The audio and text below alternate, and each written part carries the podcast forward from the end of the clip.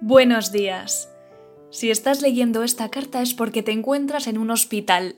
Me imagino que tumbado en una cama en una habitación blanca y en la que todos los instrumentos hospitalarios decoran el lugar. Aunque parezca lo contrario, quiero escribirte estas líneas para decirte que hay una gran cantidad de gente que está pendiente de ti. Justamente de ti, que estás allí. Aunque sea una carta anónima la que recibas, quiero decirte que hay miles de personas que estamos escribiendo para haceros llegar un soplo de aire fresco, para deciros que rezamos cada día por vosotros, que os queremos acompañar en esta soledad y que de esta saldremos, unos encerrados en casa, otros encerrados en un hospital, pero juntos, pues la unión hace la fuerza, ¿no?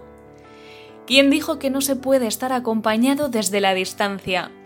Pues yo te digo que estoy a tu lado en esta distancia y que en esta carta quiero decirte que sin conocerte, te quiero. Quiero que estés alegre ante esta adversidad y que luchemos juntos para superar este maldito virus, pues que el miedo a fallar no nos impida jugar.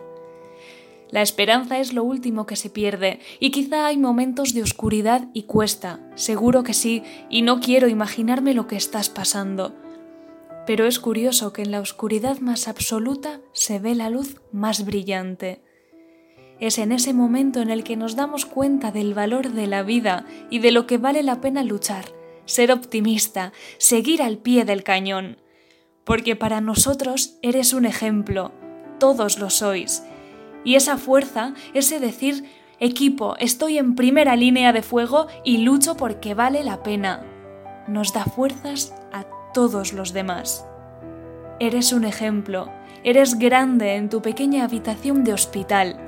Créeme, tengo unas ganas de que puedas salir y digas, sí, valió la pena, luchamos contra esto y vencimos.